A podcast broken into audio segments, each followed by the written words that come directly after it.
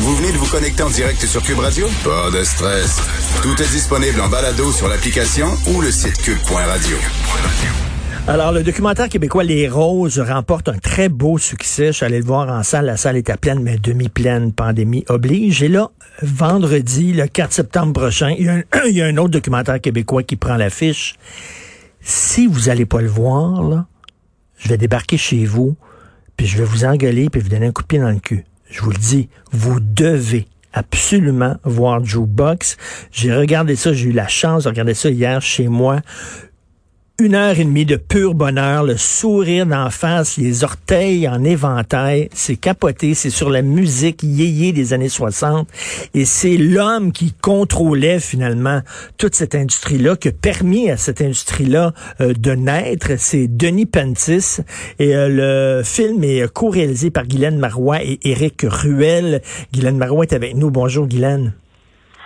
Bonjour, Richard. Euh, c'est vraiment une belle introduction. Merci. Non, non, mais merci. C'est moi qui te remercie pour euh, hier. Là, je regardais ça avec ma blonde et on, je capotais. C'est tellement le fun.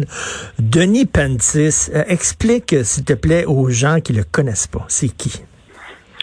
Ben, en fait, c'est un fils d'immigrant euh, et donc il a grandi à Cartierville, élevé en grec, en anglais aussi, et qui à un moment donné, décide de faire, de traduire des chansons du répertoire américain en français. Et c'est comme ça que notre industrie, en fait, du disque naît.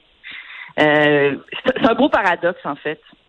Mais, mais tu sais, c'est sur le, la vague yéyé des années 60. Ce gars-là, bon, il a, il a, donné la chance à plusieurs artistes de, de faire carrière. C'était l'époque des groupes où les gens étaient costumés, euh, les Classels, César et les Romains, ces Romains, les gendarmes.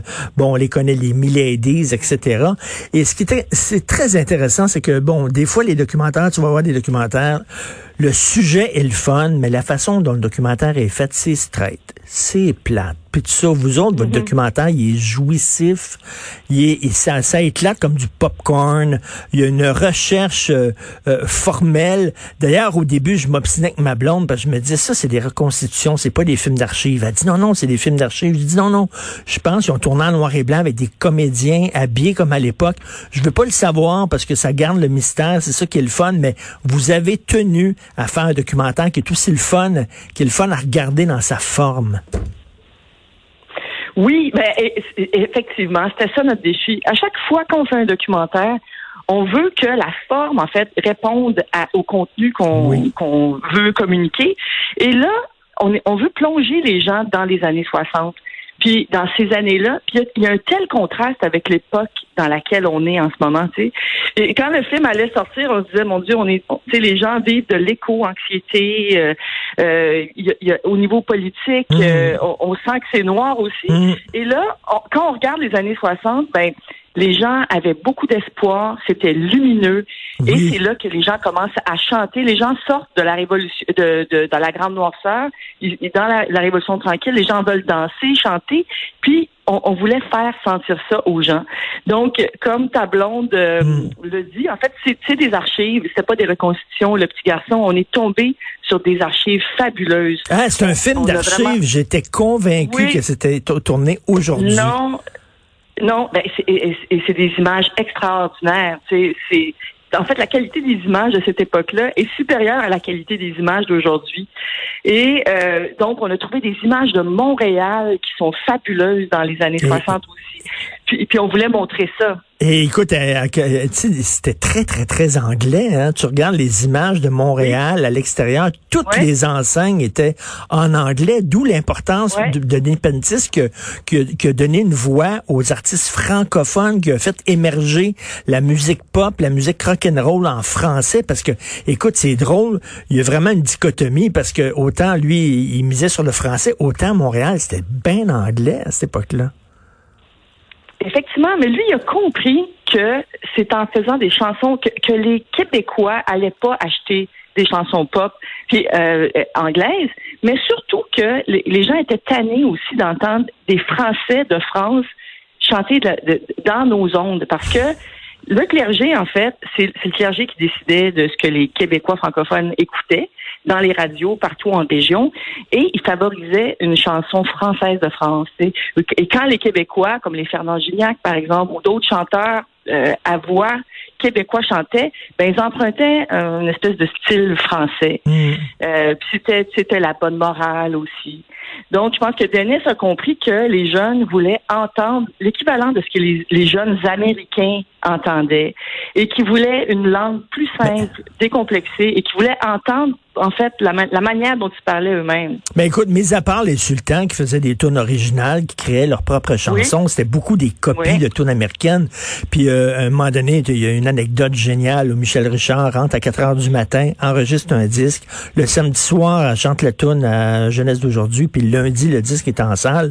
Euh, mais écoute, ces gens-là ne payaient pas un sou de droit d'auteur euh, aux tunes qu'ils copiaient, là. On s'entend? Ben, moi, j'ai fait beaucoup de recherches là-dessus et il en payait. Sauf que c'est ridiculement bas comme prix.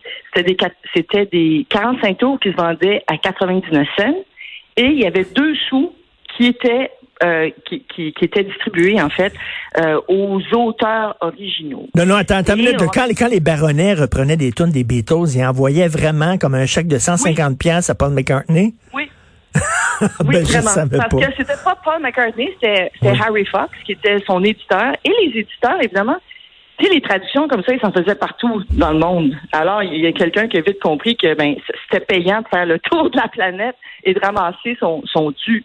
Alors, il le faisait, sauf que c'était infime par rapport à...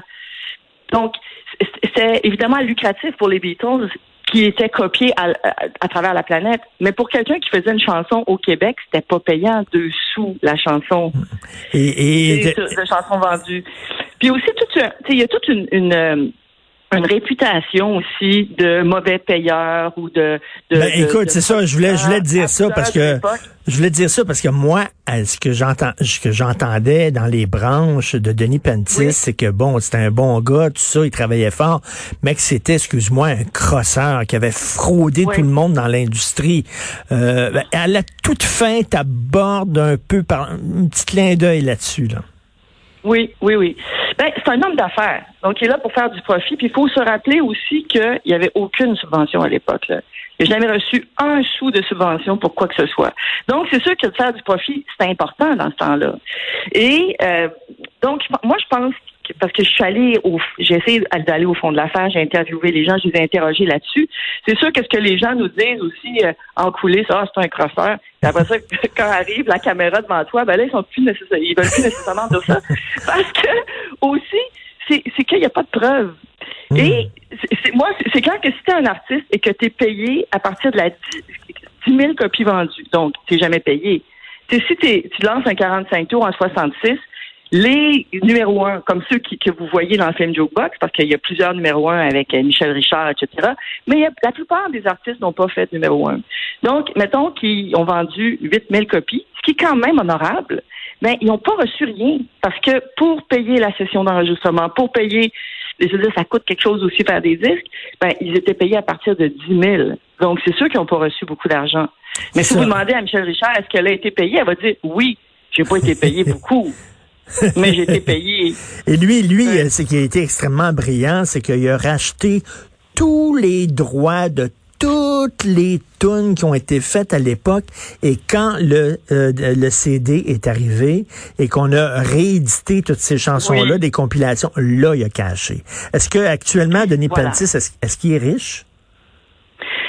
Écoute, est relatif, hein. Euh, je, je sais pas. J'ai pas demandé l'état de son compte en banque. Je pense qu'il est, bien. C'est un homme qui est à l'aise. Il a une belle maison. Il va dans le sud l'hiver. Je pense pas qu'il soit multimillionnaire avec 25 voitures, euh, hmm. une collection. Non, je veux dire, il vit très humblement. Je pense que c'est aussi pour ça qu'il réussissait à l'époque, c'est que il vivait aussi humblement lorsqu'il était producteur dans les années 60, alors qu'il aurait dû dépenser bien du cash, comme, beaucoup de monde. Ben lui, il travaillait, puis c'est c'est l'éthique de l'immigrant aussi, hein. C'est une éthique du travail, puis de savoir la différence entre un sou, puis dix sous, puis dix dollars, là, tu sais.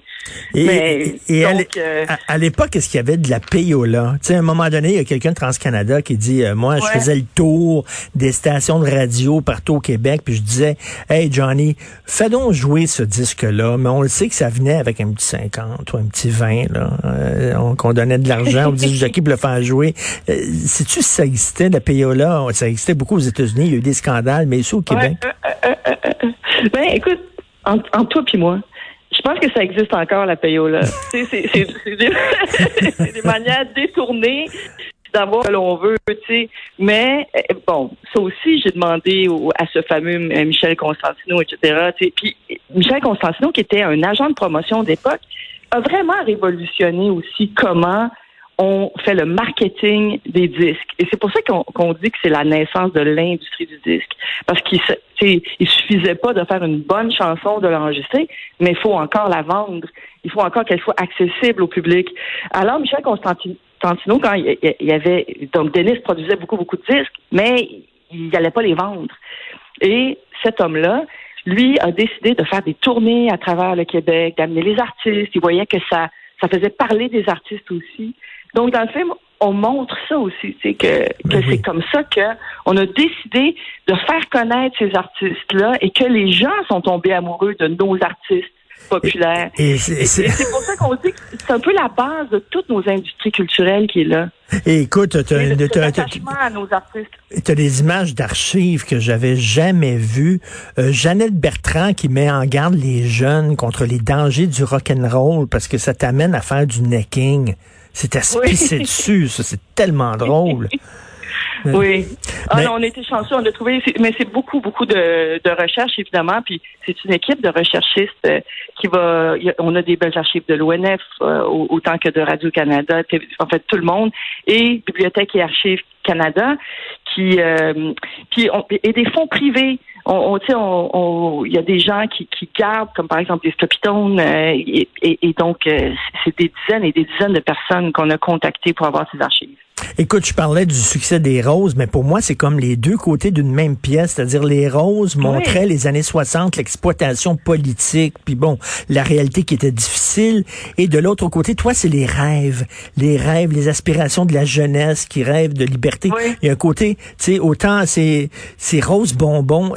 Vraiment, Guylaine et Eric Ruel, tu remercieras, mais vraiment, merci de, de refaire vivre cette époque-là pour les gens qui l'ont pas vécu. Et comme tu disais, Guylaine, on vit dans une, dans une période difficile, hein, c'est noir, la pandémie, la radicalisation, tout ça, c'est élevé le monde. Tu vois, les gens vont s'enfermer dans une salle de cinéma, puis pendant 1h30, ils vont avoir, mon Dieu, du, plaisir, du bonheur, du bonheur pur. C'est vraiment un film incroyable et bien réalisé. Il y a plein d'inventivité, il y a des flashs visuels, ça arrête pas.